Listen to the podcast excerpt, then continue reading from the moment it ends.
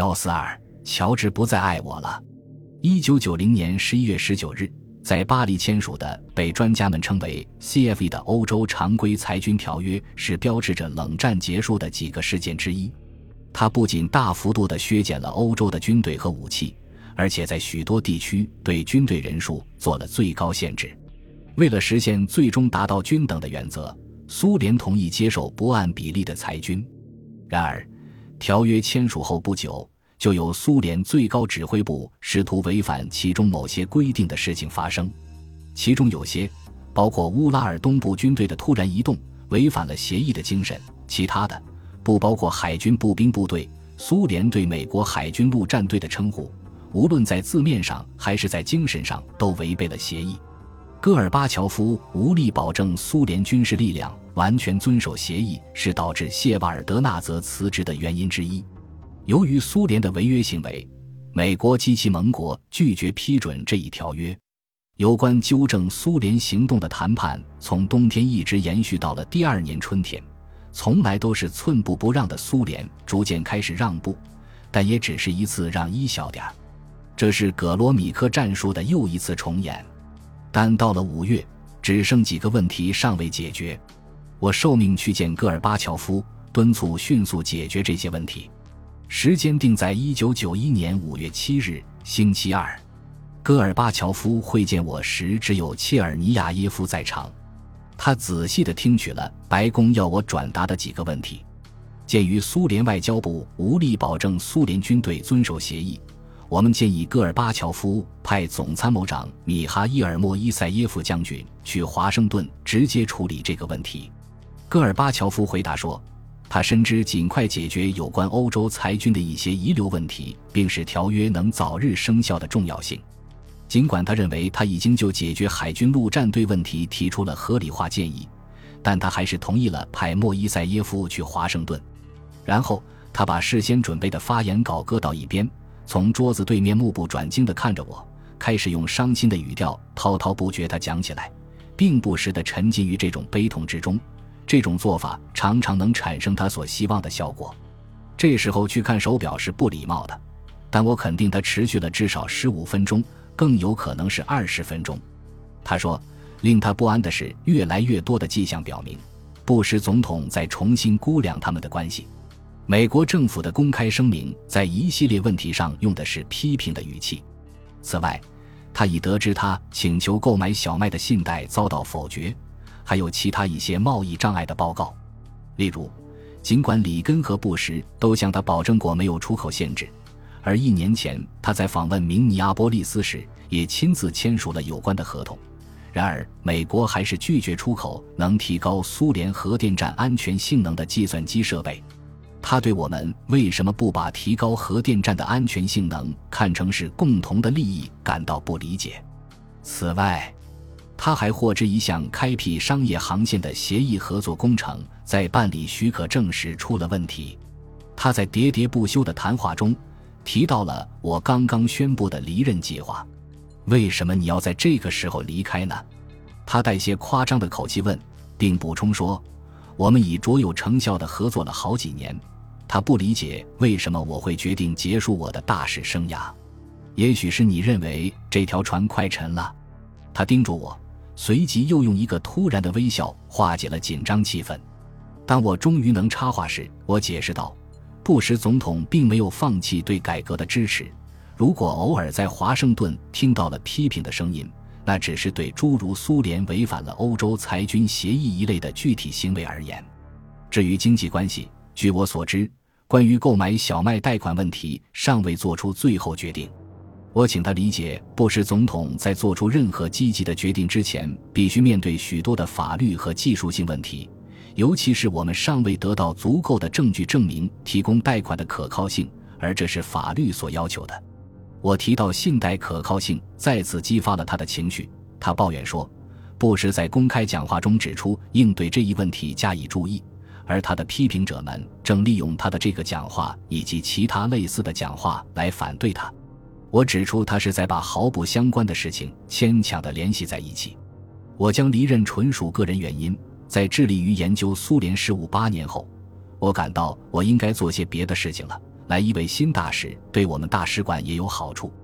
我认为布什总统仍一如既往地支持着苏联的改革和他本人，而他则应该认识到，只要他坚持维护他的集权式的行政体制，我们要支持他，就将面临巨大的困难。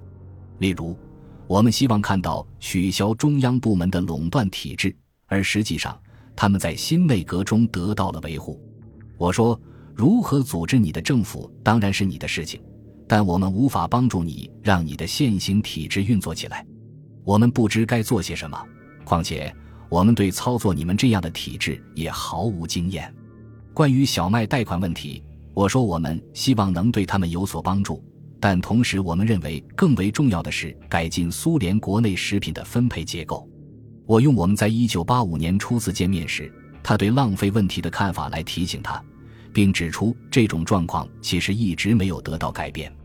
我对用不断举债的办法来填补犹如无底洞的腐败的国家部门是否明智提出了个人的疑问。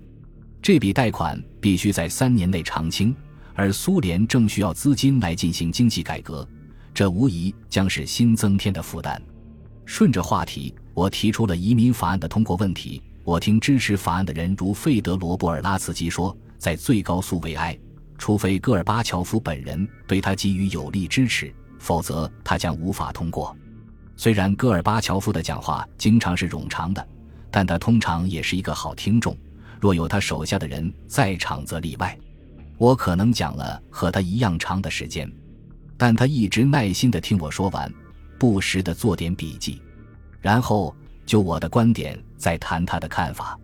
关于中央经济部门，他说：“当然得取消他们，但还不能马上行动，否则会引起混乱。”因此，现在的状况只是暂时的试探，以便合理的向市场体制过渡。他说，新化学工业部部长已经制定出取消该部门的方案。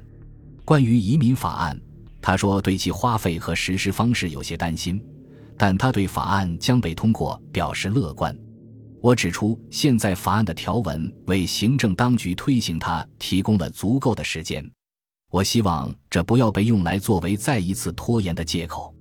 我们一致同意，我将向布什总统转达他的观点。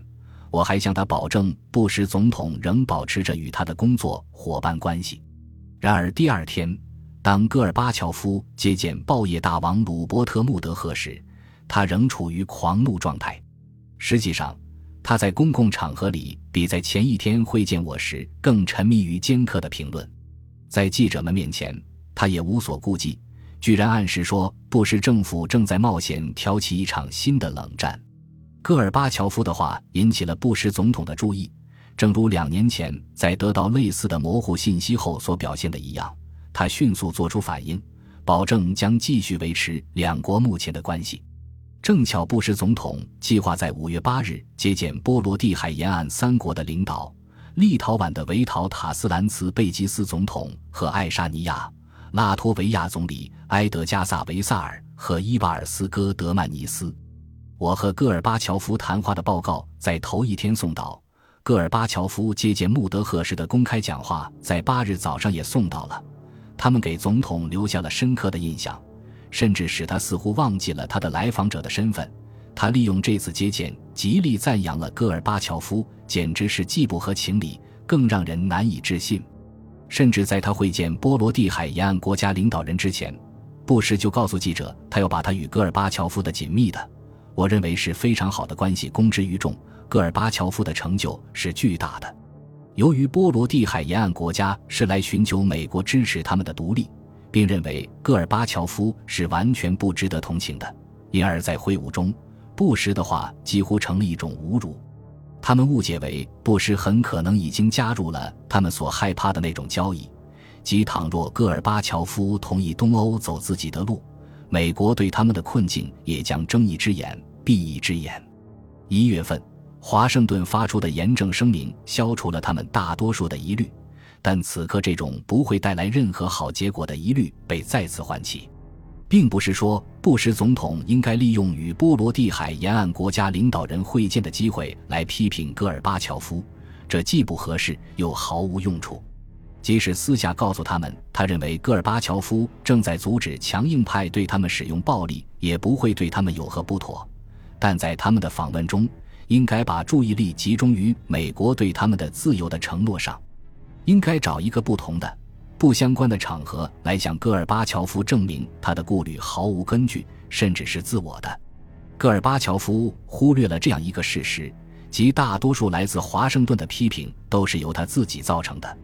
例如，他允许对国内动乱进行镇压，无力应付波罗的海沿岸国家及其他地区的暴力活动，对他的将军们违反庄严的条约被动无措，以及对高级官员们对西方毫无根据的指控的容忍。布什总统也可以列出一个单子，他将比戈尔巴乔夫的单子给人更深刻的印象。布什没有必要强调什么保证，或好像自己是缺礼的一方似的。然而。他明显同情他这位苦闷的同事，他的反应方式向戈尔巴乔夫暗示出，无论何时戈尔巴乔夫需要布什的帮助，他只需要抱怨说乔治的热情已经冷却，这就足够了。本集播放完毕，感谢您的收听，喜欢请订阅加关注，主页有更多精彩内容。